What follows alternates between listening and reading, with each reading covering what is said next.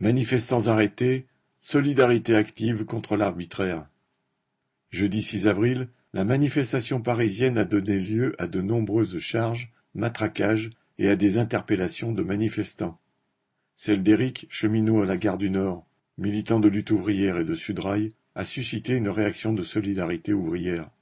C'est en quittant la manifestation avec ses collègues qu'Éric a été interpellé. Le groupe parlait tranquillement quand quatre membres de la brave M ont surgi par surprise, l'ont soulevé et embarqué sous les protestations de ses collègues stupéfaits.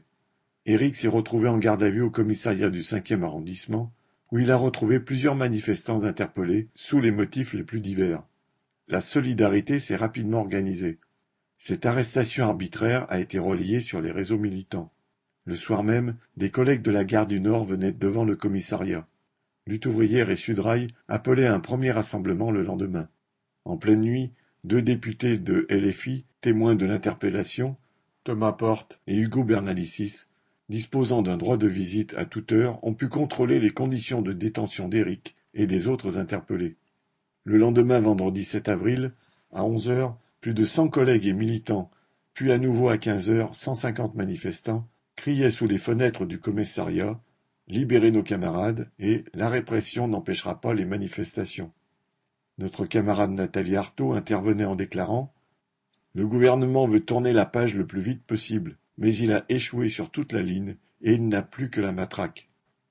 Une collègue d'Éric, élue Sudrail, s'indignait de cette arrestation. S'il faut appeler toute la gare du Nord, retourner tout Paris pour qu'Éric sorte de ce commissariat, on le fera.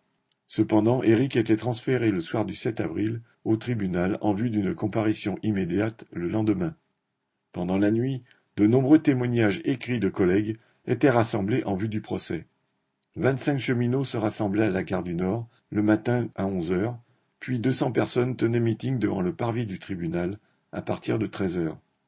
Les témoignages de solidarité arrivaient de ses collègues, de Nathalie Arthaud, du député Thomas Porte des cheminots de différents secteurs, comme ceux du comité de grève des cheminots de Strasbourg, dont la représentante affirmait Nous sommes venus car l'un de nous est attaqué, nous sommes tous attaqués.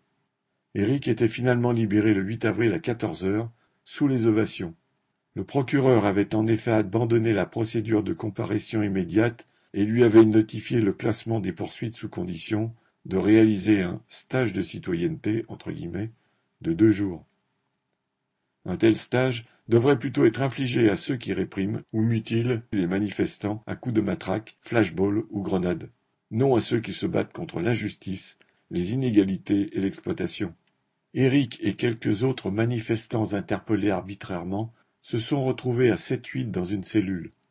Loin d'être abattus et intimidés, ils ont parlé politique et révolution, revigorés par les échos des manifestations de soutien à l'extérieur et prêts à continuer le combat. Correspondant Hello